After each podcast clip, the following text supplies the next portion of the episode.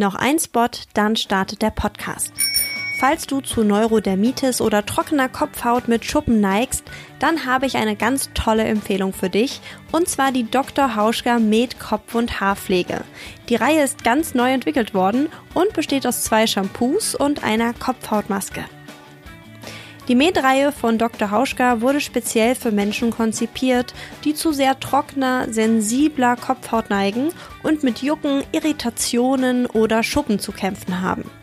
Das Shampoo mit Mittagsblume ist zur regelmäßigen Anwendung gedacht, während das Cremeshampoo mit Lavaerde sozusagen für ja, Härtefälle gedacht ist, da es besonders schnell und effektiv für Linderung sorgt. Das Shampoo ist besonders gut für empfindliche Kopfhaut geeignet, da die Lavaerde als Reinigungsmittel funktioniert und so viel weniger Tenside eingesetzt werden. Die Maske sorgt in Kombination mit dem Cremeshampoo für extra schnelle Abhilfe. Die Reihe eignet sich außerdem hervorragend für DuftstoffallergikerInnen, da alle Produkte unparfümiert sind. Spannend zu wissen ist auch, dass die Shampoos vegan sind. Wenn das für dich spannend klingt, dann habe ich etwas für dich. Ab einem Mindestbestellwert von 20 Euro bekommst du einen Gutschein in Höhe von 5 Euro für den Dr. Hauschka Online-Shop geschenkt. Gib dafür bei deiner Bestellung einfach den Code verquatscht5 ein. Alle Details dazu findest du in den Show Notes unter Beschreibung dieser Folge. Und jetzt wünsche ich dir ganz viel Spaß mit dieser Folge von Verquatscht. Wer quatscht? Der Nachhaltigkeitspodcast. Präsentiert von Naturstrom, dem größten unabhängigen Ökostromanbieter Deutschlands. Hey und herzlich willkommen zu einer neuen Folge von Verquatscht. Die Mülltonne, die scheint für viele Menschen immer noch so eine Art, ich sag mal, schwarzes Loch zu sein. Alles, was nicht mehr rumliegen soll, das wird da reingeschmissen und weg ist es. Weg kommt es aber nur, wenn andere Menschen sich darum kümmern. Und in dieser Folge verquatscht spreche ich mit jemandem, der genau das tut, nämlich mit Benjamin Deckert. Er ist stellvertretender Betriebsleiter einer Sortieranlage für Gewerbeabfall in Hamburg und als Waste Watcher auf Instagram unterwegs. So haben wir uns übrigens auch kennengelernt. In dieser Folge verquatscht sprechen wir darüber, ob Deutschland wirklich Recycling-Weltmeister ist und was sich seiner Meinung nach tun müsste, damit wir noch viel, viel mehr Abfälle verwerten, als wir es im Moment tun. Und dabei wünsche ich euch jetzt ganz viel Spaß. Hallo Benny. Hallo Marisa. Ähm, du bist auf Instagram als Waste Watcher unterwegs. Im echten Leben äh, arbeitest du auf einer Sortieranlage für Gewerbeabfall, wenn ich es richtig gelesen habe. Und ich habe meinen Post von dir gesehen, dass ihr 70.000 Tonnen gemischte Abfälle pro Jahr sortiert. Das ist eine monströse Menge. Ich kann es mir überhaupt nicht so richtig vorstellen, wie viele Müllcontainer oder so das sozusagen äh, bedeutet. Erzähl doch mal, wonach sortiert ihr denn auf der Anlage, auf der du arbeitest, den Müll, den, der zu euch kommt? Ja, also ich bin stellvertretender Betriebsleiter hier bei uns in der Gewerbeabfall-Sortieranlage. Wir, wir haben unseren Sitz hier in Hamburg. Wir sind ein Tochterunternehmen von einem ja, mittelständischen, inhabergeführten Familienunternehmen, haben hier 45 Mitarbeiter und ja, du hast es gut gesagt, 70.000 Jahrestonnen äh, Abfall, Gewerbeabfall. Also das ist tatsächlich jetzt kein Hausmüll. Da muss man immer noch mal unterscheiden zwischen äh, klassischem Hausmüll, der in Privathaushalten anfängt, und dem Gewerbeabfall, der ausschließlich in Gewerbebetrieben, Industriebetrieben oder ähnlichem anfällt. Ja, wir haben hier rund ja, knapp 100 LKWs, die hier täglich anliefern. Das ist schon eine genau immense Menge, die man sich so nicht vorstellen kann, die ich mir vorher, bevor ich hier angefangen habe zu arbeiten, auch nicht so richtig vorstellen konnte. Wir verarbeiten, wir arbeiten hier im Zweischichtbetrieb. Wir fangen um 5.30 Uhr an zu sortieren, arbeiten bis 23.30 Uhr ähm, und verarbeiten so knappe 20 Tonnen die Stunde. Unsere Hauptaufgabe hier in der Gewerbeabfallsortieranlage ist es, äh, sogenannte Wertstoffe ähm, aus den Gemischen heraus zu sortieren und dann dem Recycling zuzuführen. Also alles, was wir da drin finden, was dem Recycling noch zugeführt werden kann, klassisch Pappe, Papier, gewisse Kunststoffsorten, Metalle sortieren wir hier aus. Wir haben hier eine weiterhin händische Sortierung. Das ist ja auch so eine Sache, die man sich wenig vorstellen kann oder die sich wenig Leute vorstellen kann, können. Da stehen oben tatsächlich Mitarbeiter, die händisch das Material aussortieren. Ähm, und neben dieser Linie haben wir noch eine vollautomatische Sortierung, die auch auf gewisse Materialien ja, schießt, so nennen wir das, weil die mit Druckluft arbeitet. Und so äh, sortieren wir rund 20 Prozent aus den Gemischen aus, die wir im Nachgang dann dem Recycling zuführen. Äh, Recycling ist ein sehr, sehr gutes Stichwort. Ich glaube, die meisten Leute, die wissen schon irgendwie so, was Recycling bedeutet, aber lass uns doch nochmal sozusagen für diese Folge eine, ich sag mal, Arbeitsdefinition geben. Was versteht man unter Recycling? Recycling ist, also man muss nochmal unterscheiden, auch in der Begrifflichkeit, was oft verwechselt wird, Verwertung und Recycling. Verwertung gibt es einmal die werkstoffliche Verwertung, was auch das tatsächliche Recycling ist, und es gibt die thermische Verwertung. Also Verwertung ist nicht immer gleich Recycling. Die thermische Verwertung bedeutet, dass das Material verbrannt wird und eine Wärme daraus äh, erzeugt wird, Fernwärme, Strom. Ähm, das werkstoffliche Recycling ist das äh, Recycling, wo aus einem Material im Nachgang wieder ein Material hergestellt wird. Das heißt, ich kann äh, sehr, sehr viele Materialien sehr gut recyceln. Es gibt viele Metalle, Schrotte, die eingeschmolzen werden können, wo im Nachgang auch wieder neue Metalle, Schrotte daraus produziert werden. Es gibt klassisch auch die Pappe, das Papier, was aufgelöst wurde, wo im Nachgang nochmal neues Papier, Pappe äh, ja auch wieder hergestellt wird. Und genauso ist es auch im Kunststoffbereich möglich. Ähm, genau, neben den Fraktionen sortieren wir hier noch ein Holz aus. Äh, auch das ist bekannt. Aus einem Holz wird im Nachgang nochmal, ja, werden Möbel, ganz klassisch die, die Spanplatte. Also Recycling, sehr einfach gesagt, bedeutet, ähm, aus einem Produkt ein neues Produkt wiederherzustellen. Äh, gibt es auch sozusagen eine Aussage über die ähm, Wertigkeit des Produkts, weil man spricht ja auch, also zumindest kenne ich das so tatsächlich nicht im normalen Abfallkontext, aber im äh, so ich sag mal Insta-Abfallkontext gibt es noch Upcycling, Downcycling, ne, im, im, irgendwie in diesem Zusammenspiel mit Recycling spielt das für euch irgendeine Rolle oder ist äh, Recycling einfach, man kann daraus etwas anderes machen, was irgendwie noch Sinn macht? Genau, das ist der Hauptgrund. Also der Hauptgrund ist aus einem Material, was anfällt, was es bereits gibt, was da ist, ein neues Material herzustellen. Da gibt es, wie du es gesagt hast, ja, und das gibt es auch bei uns in der Branche, Upcycling, Downcycling, äh, ist ein bisschen nachgelagert. Natürlich ist, ist äh, die, die äh, Hauptaufgabe ähm, zu gucken, dass das Material recycelt wird und gleichwertig recycelt wird. Das heißt, ein gleichwertiges Produkt am Ende auch hergestellt wird. Man muss aber dazu sagen, auch ein Upcycling ist besser, als wenn ich das Material irgendwo in die Verbrennung gebe und von diesem Material am Ende des Tages nichts mehr habe, weil man muss immer sehen, der Abfall ist schon angefallen. Ne? Also das, das ist das, was oft vergessen wird. Der Abfall ist schon da. Das ist etwas, ich sag mal, da sind wir auch vom Kreislaufwirtschaftsgesetz her einfach schon äh, etwas weiter. Im Kreislaufwirtschaftsgesetz steht ganz oben die Abfallvermeidung. Da sind wir schon drüber hinaus. Das heißt, es ist etwas, was da ist, wo wir noch etwas zumindest Gutes äh, ja, mitmachen können. Mhm. Lass uns über dieses Gesetz später nochmal sprechen. Ich habe vorher noch eine Frage zum äh, Thema Recycling, denn da sind wir angeblich, äh, zumindest hat man das so oft, Recycling-Weltmeister. Deutschland soll irgendwie offizielle Quoten von 80 Prozent haben, so über alle, ähm, über alle Sparten, sage ich mal, hinweg. Gibt natürlich einige, wo es ein bisschen besser ist, andere, wo es ein bisschen schlechter ist.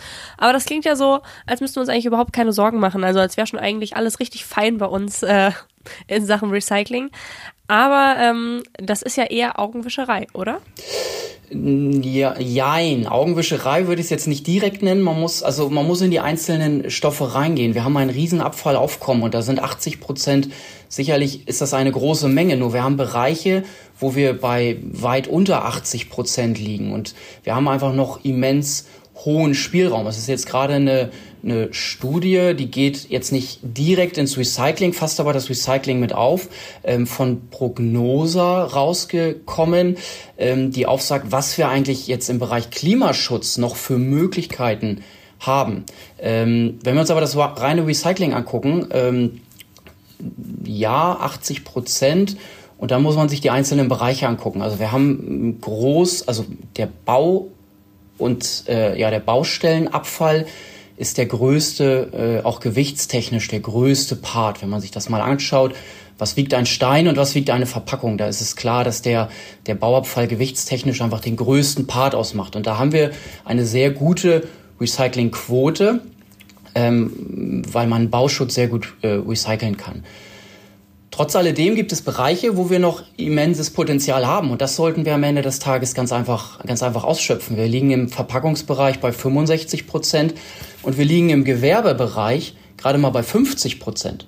So, äh, obwohl die, der Gewerbebereich sehr ähnlich ist wie der Verpackungsbereich. Und da sieht man ganz einfach, was für ein Riesenpotenzial wir noch in diesen Bereichen haben.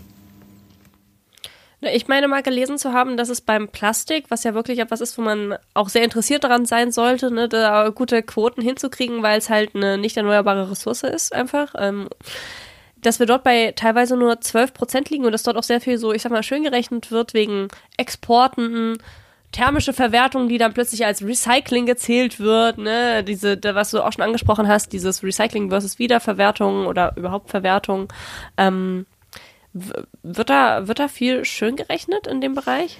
Nein, nein, das ist nicht so. Das ist tatsächlich ein äh, etwas, was über den Markt geht, was unsere Branche auch ganz einfach äh, betrifft. Dieser schlechte Ruf und wir können jetzt nicht äh, sagen, dass wir nie Abfall exportiert haben. Das will ich auch gar nicht sagen. Und ich, ich kann auch nicht sagen, dass das alles schön war, wie der Abfall exportiert wurde. Da muss man ganz klar sagen, da sind Fehler passiert. Also diesen Abfall, den wir exportiert haben, da war es relativ einfach und das ist einfach ähm, ja ein Abfallthema. Der Abfall ist irgendwann weg und dann ist er weg und und ähm, es wird sich im Nachgang nicht mehr angeschaut, was passiert wirklich mit dem mit dem Abfall. Und das ist fängt bei der Privatperson an, die sagt, ich ich pack meinen Abfall in die Tonne und auch bei uns in der Branche war es so, der Abfall ist weg und wir rechnen uns am Ende des Tages die, die guten Quoten natürlich auch im Export an. Dazu muss man aber auch sagen, auch der Export ist nicht so schlecht, wie er in der Öffentlichkeit dargestellt wird.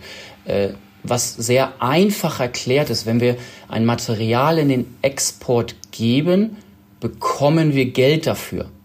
So, und das, wo auch immer das Material dann hin exportiert wird, bezahlt uns ja Geld dafür. So, das bedeutet, äh, die haben ja auch schon ein Interesse daran, die müssen ja auch irgendwas daraus machen. Wie da etwas draus gemacht wird, steht jetzt mal an einer anderen Stelle, dass das nicht, nicht gut ist und dass das unter anderen Bedingungen läuft. Ja, ist, ist so. Da muss man aber auch sagen, dass seit 2017 dort ein Riesenumbruch stattfindet. Also jährlich gehen die Exportzahlen immens nach unten. Ähm, und die Recyclingquote steigt jährlich. Ähm, so, und da sehen wir auch, dass, dass in dieser Branche, gerade was das Recycling angeht, aktuell äh, extrem viel passiert, ein großer Wandel stattfindet. Ähm, so, von daher, um die Frage zu beantworten, nein, die 12 Prozent, äh, die, ich weiß jetzt nicht, wo du die am Ende gelesen hast, die stimmen nicht. Die Zahlen sind, so wie sie veröffentlicht werden, auch die richtigen Zahlen. Und das ist ähm, ja eher so, eine so ein Öffentlichkeitsthema. Da landet eine Plastiktüte in, in Asien in einem, in einem äh, Fluss und da steht Aldi drauf und die Abfallbranche äh, ja, ähm, macht keine gute Arbeit. Trotzdem kann man sagen, bevor wir nicht irgendwie bei was annähernd von 100 Prozent sind, ist auf jeden Fall noch Luft nach oben. Das äh, kann man, glaube ich, auf jeden Fall so festhalten. Ähm, wer, wer ist denn da so ein bisschen am, am, ich sag mal, am Zug, was zu verändern? Ist das, sind das die Verbraucherinnen und Verbraucher, die äh, Fehlwürfe sozusagen leisten? Oder sind das die Hersteller, die die äh, Verpackungen optimieren müssen? Weil da ja natürlich auch viele nicht recyclingfähig sind, so Stichwort Verbundverpackungen, die sehr schwierig zu trennen sind zum Teil. Ähm, oder sind das die Maschinen, die irgendwie überarbeitet werden müssen, weil sie es einfach noch nicht trennen können? Wen siehst du da sozusagen äh, in der Verantwortung? Es ist wahrscheinlich ein Mix, aber was wäre genau, so aus deiner Sicht? Genau so ist es. Also es ist am Ende des Tages ein Mix von allem. Äh, wir alle haben, haben zu arbeiten, wir alle arbeiten seit diesem Wandel 2017 auch enorm dran und das spürt man auch. Angefangen äh, bei der Privatperson, äh, die trennen muss und da müssen wir hinkommen, dass, dass das Bewusstsein noch viel extremer geschärft wird. Also ein Fehlwurf kann dazu führen, dass uns enorm viel Material verloren geht. Ähm, bei, einer, bei einer Privatperson ist es, um ein einfaches Beispiel zu bringen, sind es diese, diese Werbeprospekte, ne, die wir alle kennen, die am Wochenende bei uns im Briefkasten landen, oftmals vielleicht auch ungewollt, unangeschaut und die gehen so in die, in die Papiertonne. Da drumrum ist aber noch eine Kunststoffhülle, äh, eine Kunststoffverpackung. So, das heißt, wir haben in dem eigentlich vermeintlich sauber getrennten Papier haben wir noch einen Kunststoff. Ähm, so, das ist jetzt ein Fehlwurf, den wir aber raussortieren müssen, weil den Kunststoff können wir in einer Papierfabrik nicht recyceln. Das heißt, das ist dort ein, ein Fehlwurf. Ähm, Und da führt ein einziger Fehlwurf, das ist in dem Fall eine, sicherlich ein kleiner Fehlwurf, führt aber dazu, dass wir Materialien nochmal anfassen müssen, nochmal nachsortieren müssen. Und bei jedem Sortierprozess gehen Materialien verloren. Also selbst wenn dort nur eine äh, Kunststoffverpackung drin landet, geht das ganze Material über Maschinen, über äh, Anlagen, wo wir immer einen Verlust haben, weil wir nie alles raussortiert bekommen. Weil das ganz einfach nicht wirtschaftlich ist. Sonst müsste ich das Material extrem langsam über die Anlage laufen lassen, um wirklich jeden einzelnen Fehlwurf rauszusortieren. Und das, das ist wirtschaftlich nicht darstellbar. Ähm, ex etwas extremeres Beispiel, was aber äh, tatsächlich auch ein Beispiel ist, was, was, womit wir täglich oder zumindest wöchentlich auch zu tun haben, ist ein Fehlwurf. Äh, und da ist es oftmals leider das Gewerbe. Also ich bin jetzt bei die Privatperson, die bei sich zu Hause trennt, aber auch die Privatperson, die in oder bei seiner Arbeit den Abfall trennt. Das sind ja auch irgendwo Privatpersonen. Äh, da haben wir täglich damit zu tun, ähm, dass ja, der Abfall, Hauptsache der verschwindet irgendwie irgendwo, es fällt ja nicht auf. Ähm, und wenn wir da eine Papiertour haben, das ist immer das beste Beispiel, äh, und da landen am Ende drei Melonen drin, weil jemand sagt, oh, der Bioabfall ist ja voll, ist ja eine Pappe, naja, ich pack die mal irgendwo damit zwischen. Und das sind Beispiele, die leider täglich vorkommen. Also das ist jetzt nicht aus der Luft gegriffen. Dann kann man sich vorstellen, die, die Behälter werden in einem Pressfahrzeug geleert. Das Pressfahrzeug drückt das Material zusammen. Das heißt, die Melone geht in dem Fahrzeug auf. Und ein großer Teil von den Kunden, die sehr gut trennen, ähm, das Material können wir so nicht weiter recyceln, weil das komplett durchsetzt ist mit Melonenwasser. Ne? Und das fällt täglich auf. Also das ist die Privatperson und das ist richtig gesagt, genauso ist es auch der, der Hersteller, der einfach, wo wir immer noch Verbundverpackungen herstellen, ähm, die, die äh, nicht recyclingfähig sind ähm, wo wir aber auch in einer guten Kommunikation aktuell sind. Also das ist ein sehr, sehr großer Punkt. Die sind nicht recyclingfähig und dann wird auf der, auf der Entsorgerbranche ähm, abgelassen, ja, ihr recycelt ja nur 65 Prozent der Verpackungen. Ja, aber wenn ein Großteil auch nicht recyclingfähig ist, kann ich sie auch nicht recyceln. Ne? Also das macht es natürlich enorm schwierig. Von daher müssen wir da extrem in die Kommunikation mit den, mit den Herstellern kommen. Und das glücklicherweise passiert ja aktuell auch schon. Da sind wir ja in einem großen Wandel. Aber auch da ist noch sehr, sehr viel äh, ähm, ja, Luft nach oben. Ähm, und das sind die, das sind zwei sehr, sehr große Faktoren. Ähm, und genau, ich glaube, das sind auch die beiden Hauptfaktoren, weil es uns dann äh, das Ganze einfacher macht. Und ich glaube, der Verbraucher ist wie bei, bei so vielen anderen Dingen gibt das Ganze vor. Das ist ja wie bei, bei einer Tierhaltung. ne? Wenn der Verbraucher vorgibt, ich kaufe jetzt nur noch äh, ähm, ja, ähm, Fleisch äh, mit einer guten Tierhaltung, dann wird es auch nur noch gute Tierhaltung geben. Dann wird jeder äh, Hersteller sagen, okay, ich, ich, ich produziere jetzt mein Fleisch nur noch mit guter Tierhaltung. Und genauso ist es im Verpackungsbereich auch. Nur ein Spot, dann geht's weiter mit Verquatscht. Ich weiß, ich weiß, in der grünen Blase wollen einem alle die Bambuszahnbürsten aufspatzen und mal ehrlich, auch ich habe die sehr, sehr lange benutzt. Aber irgendwann wollte ich einfach nicht mehr ohne dieses, ja, Saubergefühl einer elektrischen Zahnbürste leben. Zum Glück gibt es auch unter den elektrischen Zahnbürsten eine, die sich richtig gut im Öko-Badezimmer macht, nämlich die Happy Brush Echo Wipe 3. Die ist nämlich vegan, klimaneutral und das Gehäuse besteht aus 100% recyceltem Material. Außerdem unterstützt man mit dem Kauf vieler Happy Brush Produkte die Hilfsorganisation Plan International dabei, möglichst vielen Menschen den Zugang zu sauberem Trinkwasser zu ermöglichen, denn ein Teil der Einnahmen wird dafür gespendet. Aber nicht nur ökologisch hat die EcoVibe 3 ordentlich was drauf, sie kann natürlich auch ihr Kerngeschäft, nämlich Zähne sauber machen. Erst im Dezember hat die Stiftung Warentest genau das bestätigt und ihr die Note gut verliehen. Die Schallzahnbürste sorgt für eine gründliche und effektive Reinigung und ist dank Power Akku sechs Wochen lang mit dir unterwegs, ohne nachzuladen. Falls du noch auf der Suche nach einer nachhaltigen Zahnbürste bist, die deine Zähne so richtig sauber macht, dann schau dir unbedingt die Happy Brush Echo Vibe 3 an.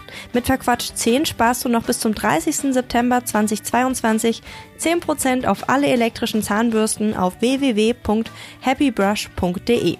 Den Shop verlinke ich dir aber auch nochmal in den Show Notes und der Beschreibung dieser Folge. Und jetzt geht's weiter mit Verquatscht. Und wie ist das, wie erkenne ich sozusagen jetzt als Verbraucherin eine Verpackung, die recyclingfähig ist? Ne? Weil das natürlich auch was ist, äh, wenn man dann sagt, okay, ich möchte Verantwortung übernehmen, ich möchte darauf achten. Ähm, worauf kann ich da sozusagen achten auf einer Verpackung? Gibt es da etwas, wie ich selber herausfinden kann, ob das jetzt recycelbar ist? Es gibt immer mehr, also das ist auch ein großer Punkt, der bei uns in der Branche ähm, kommuniziert wird, wo wir ganz, ganz klar mehr in die Öffentlichkeit gehen müssen. Es ist für den Verbraucher extrem schwierig, es ist extrem kompliziert. Was ist recyclingfähig, was ist nicht recyclingfähig? Immer mehr Verpackungshersteller äh, drucken tatsächlich auch das recyclingfähig Symbol äh, auf ihre Verpackung. Da gibt's jetzt auch schon die ersten Rechtsstreits, dass gewisse Verpackungshersteller das Symbol mit raufgetragen haben, obwohl diese Verpackung gar nicht recyclingfähig ist. Ähm, das ist ähm, schon mal ein Punkt, wo wir sagen, okay, die Hersteller müssen es irgendwo mit, mit auf die Verpackung raufpacken. Wir in der Branche ähm, hätten auch ganz gern so eine Art Ampelsystem, wie wir es ja äh, bei der Waschmaschine Energieeffizienz auch kennen, Klasse A, B, C, ähm, dass es so ein Symbol verpflichtend auch auf den Verpackungen gibt, weil, weil das ist relativ simpel, grün, gelb, rot und dann kann jeder raufgucken und sagen, oh, möchte ich oder möchte ich nicht. Und das sind, sind Signalfarben, die wir von einer Ampel äh, an der Straße kennen. Und da, da sind wir jetzt in der Kommunikation, sind in der Erarbeitung in der Branche um das auch tatsächlich äh, irgendwie ja, transparent zu machen. Also es gibt da auch äh, Vorreiter, die versuchen, noch mehr Transparenz in diesen Markt reinzuschaffen. Ähm, und dann, da sind wir auch immer mehr in der Kommunikation mit den Herstellern, dass wir auch sagen, okay, am Ende des Tages, also die Hersteller kommen auch auf uns zu und sagen, okay, was kann ich machen, äh, damit mein meine Verpackung, mein Material, das sind ja nicht ausschließlich Verpackungen. Es gibt ja auch noch ganz, ganz viele andere. Wenn wir jetzt an den Bau denken, äh, wie, wie kann ich auch im Baubereich mein Material recyclingfähig machen? Ähm, genau, das ist so, so, es ist so ein Zusammenspiel irgendwo aus Privatpersonen. Ja, schon mal auf die Verpackung achten, aber der Ball liegt am Ende des Tages irgendwo bei uns und den Verpackungsherstellern, da in die Kommunikation noch mehr reinzukommen und das transparent zu machen. Sehr, sehr spannende Idee. Ich finde das richtig cool mit dieser Ampel eigentlich, weil man dadurch ja dann wirklich einfach weiß, was fange ich jetzt damit an. Im besten Fall steht noch daneben, in welchem Müll das muss. Äh, Habe ich ja jetzt auch schon auf ganz vielen Verpackungen gesehen, dass da steht, darf in dem Papiermüll, darf ins Altpapier. Ähm, insofern äh, ziemlich coole Idee. Ein Thema, was wir vorhin schon so ein bisschen äh, angesprochen hatten, äh, ist das Kreislaufwirtschaftsgesetz. Das haben wir jetzt seit ungefähr zehn Jahren und hat ja eigentlich den Zweck, ne, diese Kreislaufwirtschaft äh, zu fördern, um eben natürliche Ressourcen zu schonen. Ähm, so der Klassiker. Und das wurde zuletzt 2020 novelliert. Du hattest dir das Gesetz ja damals äh, ziemlich genau angesehen. Was steht denn da aus deiner Sicht so Wissenswertes drin? Was sollte man als äh, Verbraucherin, Verbraucher, Hörerinnen, Hörerin dieses Podcasts sozusagen wissen? Genau, also im ersten äh, ist es ein, also das, wir hatten vor 2012 auch schon ein, äh, ein, ein Gesetz, ähm, und das wurde dann aber 2012 groß novelliert und seitdem ist es das Kreislaufwirtschaftsgesetz äh, und wurde dann 2020 nochmal novelliert.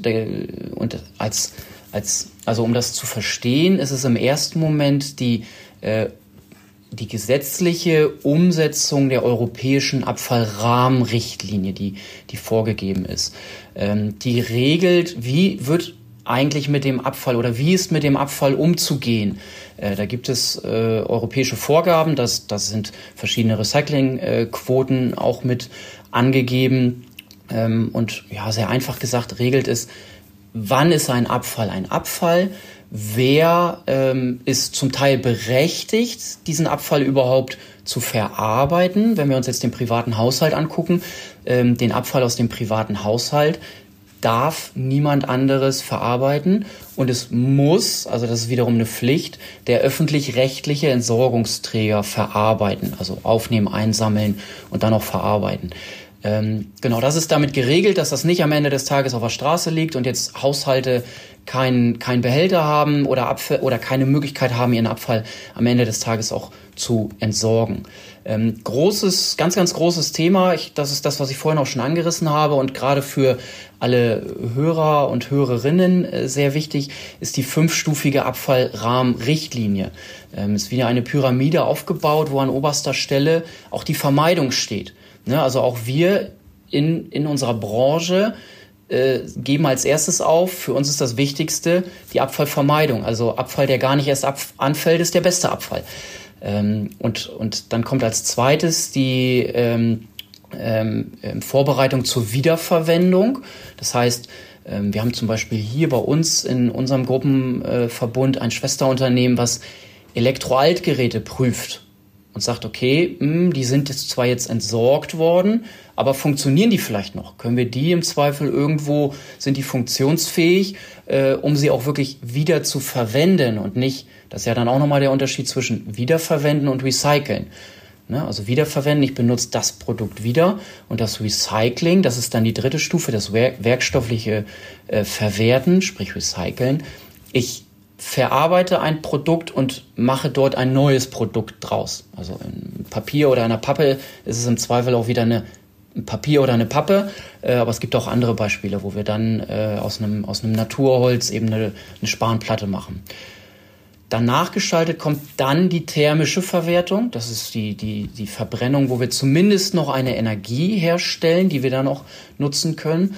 Und erst als letztes äh, kommt die Beseitigung. Das ist auch nochmal ganz wichtig, die Deponierung. Da sind wir hier in, in Deutschland sehr weit, haben aber noch auch europäische Länder, die da sehr weit zurückhängen. Und da haben wir ein, ein, ein riesiges Potenzial auch im, im Bereich Klimaschutz.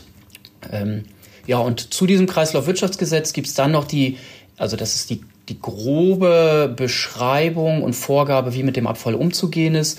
Und danach geschaltet sind dann noch, also es wird noch ergänzt durch ähm, einzelne Verordnungen, Verpackungsverordnung, Bioabfallverordnung, Gewerbeabfallverordnung, Batterieverordnung und noch zig andere, wo das, wo man dann wiederum ins Detail geht, wie wird mit den einzelnen Stoffen auch umzugehen ist.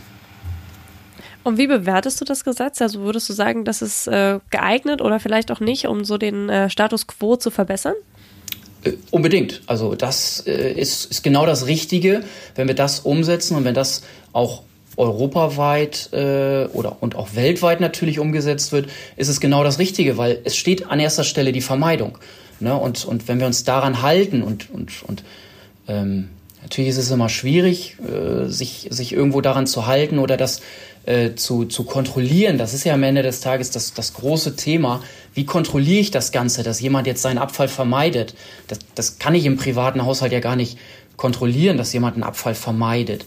Äh, trotz alledem steht es da drin und, und das müssen wir uns irgendwo äh, auch, auch ähm, ja, verinnerlichen, dass, dass die Vermeidung ganz oben steht, dann die Vorbereitung zur Wiederverwendung, dann das Recycling und dann erst die thermische Verwertung. Und es, es ist aktuell und daran müssen wir uns irgendwo auch, auch ähm, halten und da, daran müssen wir uns messen und sagen, so, ich, ich muss eigentlich mal überlegen, wie, wie bekomme ich mein Material eigentlich vielleicht erst vermieden, dass ich gewisse Dinge weglasse, wenn ich es aber, wenn es aber anfällt, dass ich es vielleicht irgendwie wiederverwenden kann.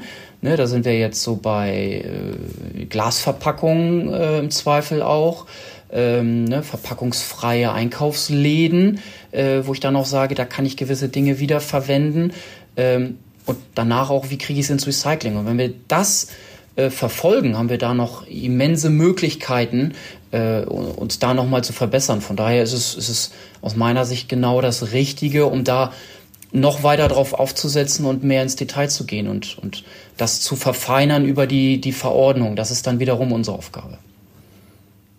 Aber ich meine, also ich gehe natürlich vollkommen mit, dass äh, Vermeidung an erster Stelle stehen sollte und äh, dass das richtig und wichtig ist. Die Frage ist ja, ob in dem Gesetz auch sozusagen Maßnahmen drinstehen oder konkrete Zielsetzungen sozusagen, ne, irgendwas, was dafür sorgt, dass man ins Handeln kommt. Weil, also was wir jetzt in den letzten Jahren viel von der Politik hatten, waren, dass irgendwelche Ziele und Prämissen festgeschrieben wurden, aber das ist dann halt kein Actionplan sozusagen. Also wenn man nicht ins Handeln kommt, dann bringt mir das auch nichts, wenn die in das Kreislaufwirtschaftsgesetz reinschreiben, wir sollten Abfall vermeiden, aber wenn es keinen Plan gibt, wie wir Abfall vermeiden oder keine gesetzliche Grundlage, dass halt gesagt wird, okay, wir nehmen Hersteller in die Pflicht, wir nehmen diejenigen, die halt Verantwortung tragen, in die Pflicht dann bringt mir das ja auch nichts, wenn die das da reinschreiben, weil das ist ja dann im Endeffekt nett, so, nett, nett, dass es da steht, toll, dass ihr das eigentlich wollt, aber schade, dass ihr nichts macht. Gibt es da Maßnahmen? Genau das äh, ist der Punkt, den ich eben ja auch schon angerissen habe. Dafür sind am Ende die Verordnungen. Also in diesem großen Gesetz, das, das steht über allem und darunter äh, sind die einzelnen Verordnungen. Und in den Verordnungen ist auch klar definiert, wie mit gewissem Abfall umzugehen ist. Denn wenn ich mir jetzt, wir betreiben hier eine Gewerbeabfallsortieranlage, da ist ganz klar beschrieben, wie ist mit Gewerbeabfall umzugehen. Ich muss den Abfall im ersten Moment trennen. Das muss ich auch dokumentieren. Das steht in dieser Verordnung drin. Äh, wenn ich das nicht dokumentiere und den Abfall nicht trenne, stehen da auch Bußgelder äh, mit in dieser Verordnung drin. Das heißt, das ist schon sehr, sehr de detailliert. Da steht auch drin, ähm, wenn jetzt der Abfall nicht getrennt wird, aus teilweise auch aus wirtschaftlichen Gründen, wenn ich jetzt am Arbeitsplatz als Handwerker äh, sehr digital arbeite, aber da immer noch äh, fünf äh, DIN A4-Zettel die Woche habe, dann ist es nicht wirtschaftlich, wenn ich mir einen Behälter dahin stelle, wo dann ein großer LKW kommt, der extra dorthin fährt, den leert. Äh, das, das ist am Ende des Tages nicht wirtschaftlich. Dann muss man sich das wieder anschauen. Äh, dann geht es als Gemisch weg, was auch in Ordnung ist. Und da steht sogar drin, wie es dann mit diesem Gemisch umzugehen. Das Gemisch muss in eine sogenannte Vorbehandlungsanlage und dort sortiert werden. Und selbst diese Vorbehandlungsanlage ist da so äh, genau beschrieben, dass da drin steht, da müssen gewisse Aggregate drin verbaut sein. Da muss ein Schredder drin sein, da muss eine händische Sortierung stattfinden, da muss eine vollautomatische Sortierung über Nahinfrarottechnik ähm, verbaut sein, da müssen Metallabscheider äh, mit verbaut sein und da muss abgesiebt werden. Also in diesen Verordnungen, was ich damit sagen will, steht es sehr detailliert drin und wenn sich nicht dran gehalten wird, stehen dort auch Bußgelder drin. Wir haben nur das Riesenproblem äh, der Kontrolle. Wer kontrolliert diese Gesetze, diese Verordnung am Ende des Tages? Und da haben wir das, das größte äh, Potenzial auch anzusetzen, zu sagen, okay, wir brauchen viel, viel mehr Leute, die genau das kontrollieren und zu den einzelnen ähm, ja tatsächlich auch Gewerbebetrieben, Industriebetrieben, um jetzt bei der Gewerbeabfallverordnung zu bleiben, äh, hinzugehen und zu sagen, okay, wie stellt ihr das sicher? Zeig mir mal deine Dokumentation. Ähm, das ist der Punkt, bei dem wir am meisten ansetzen müssen. Okay, also ich verstehe jetzt, äh, wenn ein Abfall anfällt, ist sozusagen sehr genau geregelt, was damit theoretisch passieren soll. Es fehlt ein bisschen an Kontrollmechanismen. Ich bin aber immer noch bei der Frage, gibt es Regularien dazu, wie Abfall vermieden werden soll? Weil ich kann ja, also weißt du, was ich meine? Wenn das so in erster Linie steht, zu sagen, ey, unsere oberste Prämisse ist Abfallvermeidung, dann muss es ja irgendeinen Plan dazu geben, wie wir das umsetzen. Also. Okay, nein, das, äh, okay, das habe ich ein bisschen, ja, bin ich ein bisschen abgewichen. Nein, Abfallvermeidung, äh, das ist jetzt nicht beschrieben, wie wir das am Ende des Tages ähm, machen können. Also ich, ich persönlich stelle es mir auch relativ schwierig vor, wie jetzt weil wir ja sehr, sehr kleinteilig sind. Also wie kriege ich es im privaten Haushalt hin, Abfall zu vermeiden? Wie, wie, wie schreibe ich das nieder? Weil jeder anders lebt, jeder Betrieb ist anders aufgestellt. Habe ich einen Edeka-Laden? Habe ich einen äh, äh, großen, äh, einen großen Industriebetrieb, äh, Automobilbranche? Also ich stelle es mir relativ schwierig vor, wie das im Detail beschrieben ist. Du hast Abfall zu vermeiden. Ähm, gibt es leider nicht. Ja, ist wahrscheinlich auch noch ein Ansatzpunkt, dem man sich auch in Zukunft, dem man sich viel mehr widmen, widmen muss, ja. Ich, ich finde es ich, also ich super spannend, weil ich es halt, also irgendwie fast schon witzig finde, sich das sozusagen als oberste, die oberste Prämisse muss das sein, aber wir haben gar keinen Plan davon, wie wir es machen wollen. Ist irgendwie so, man, man kann irgendwie nur den Kopf schütteln. ähm, dann lass uns doch vielleicht zum Schluss gucken. Du hast jetzt eben schon so ein bisschen angedeutet, du würdest dir mehr Kontrollen wünschen, sozusagen, um das ganze System zu verbessern. Gibt es noch etwas, wo du sagen würdest, okay, das müsste man vielleicht verändern, damit es insgesamt ja besser und nachhaltiger natürlich auch läuft? Ja, es ist zum einen, also es sind die Kontrollen, das ist der, der Riesenpunkt. Leider Gottes, das ist wie, äh, das, ich nehme mal das einfache Beispiel, äh, im Straßenverkehr. Ne? Wenn ich nicht kontrolliert werde, fahre ich in der 50er-Zone eher mal 60 oder 70, steht da ein Blitzer, fahre ich auf einmal 50. Äh, da halte ich mich dann auf einmal dran. Ne? Das ist so, wer wird wann wie kontrolliert. Fährt eine Polizei vor mir, fahre ich auf einmal Strich 50. Wenn da, wenn ich, wenn da gelb ist, gehe ich, gehe ich voll in die Eisen und bleib stehen.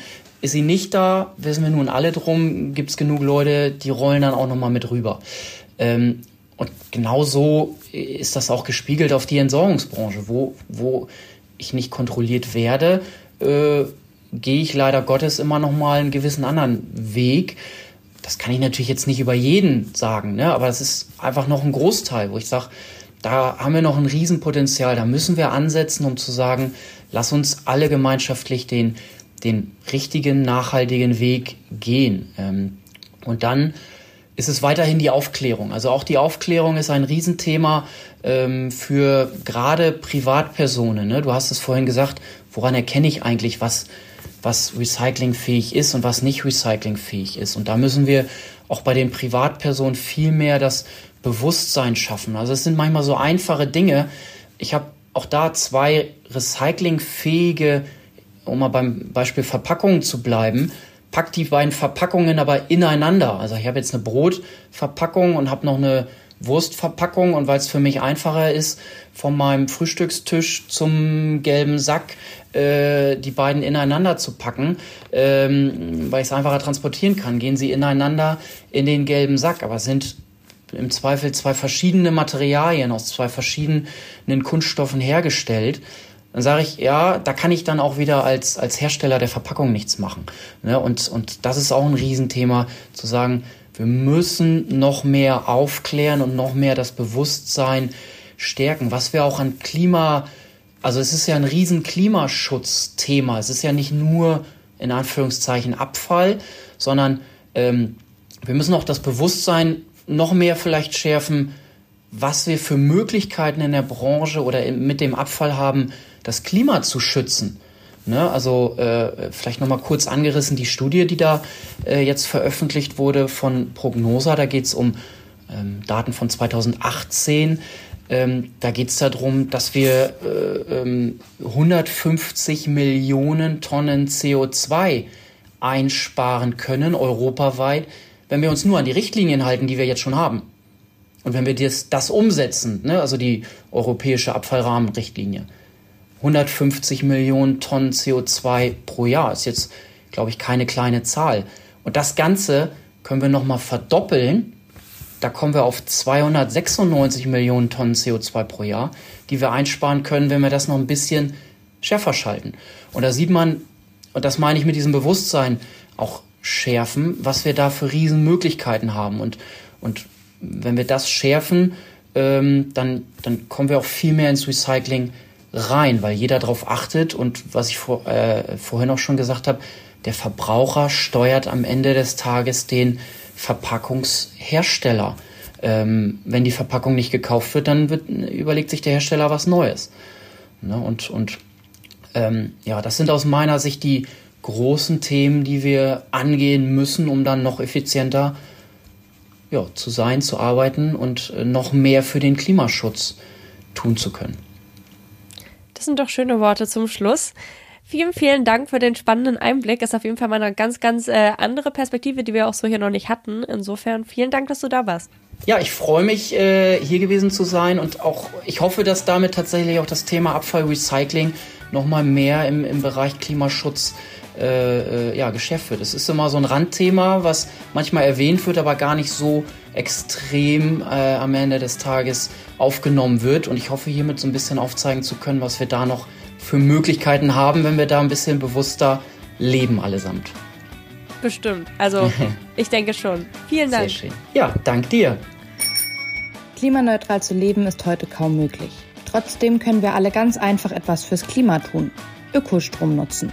Aber Vorsicht, Ökostrom ist nicht gleich Ökostrom. Häufig wird über Trick sogar Kohlestrom als Ökostrom vermarktet. Deshalb ist es umso wichtiger, echten Ökostrom zu wählen, denn nur so entstehen in Deutschland immer mehr Wind- und Solaranlagen. Guten, echten Ökostrom bekommt ihr beim unabhängigen Anbieter Naturstrom. Der Ökostrom stammt hier nur aus erneuerbaren Energien in Deutschland. Außerdem investiert Naturstrom pro Kilowattstunde Ökostrom, die ihr verbraucht, einen festen Betrag in den Bau neuer Wind- und Solaranlagen. So macht Ökostrom Sinn. Wenn ihr zu Naturstrom wechselt, hat das in wenigen Minuten gleich drei positive Effekte.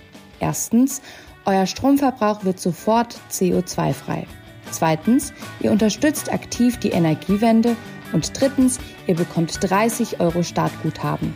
Wechseln könnt ihr jetzt einfach auf naturstrom.de slash verquatscht. Das ist naturstrom.de slash F-A-I-R-Q-U-A-T-S-C-H-T. Den Link findet ihr auch in den Show Notes. Das war's bei Verquatscht. Mehr Informationen zu den GesprächspartnerInnen findet ihr in der Beschreibung dieser Folge. Falls es euch gefallen hat, würde ich mich sehr freuen, wenn ihr eine Bewertung hinterlasst oder euren Freunden von dem Podcast erzählt. Und damit hoffentlich bis zum nächsten Mal. Verquatscht, der Nachhaltigkeitspodcast.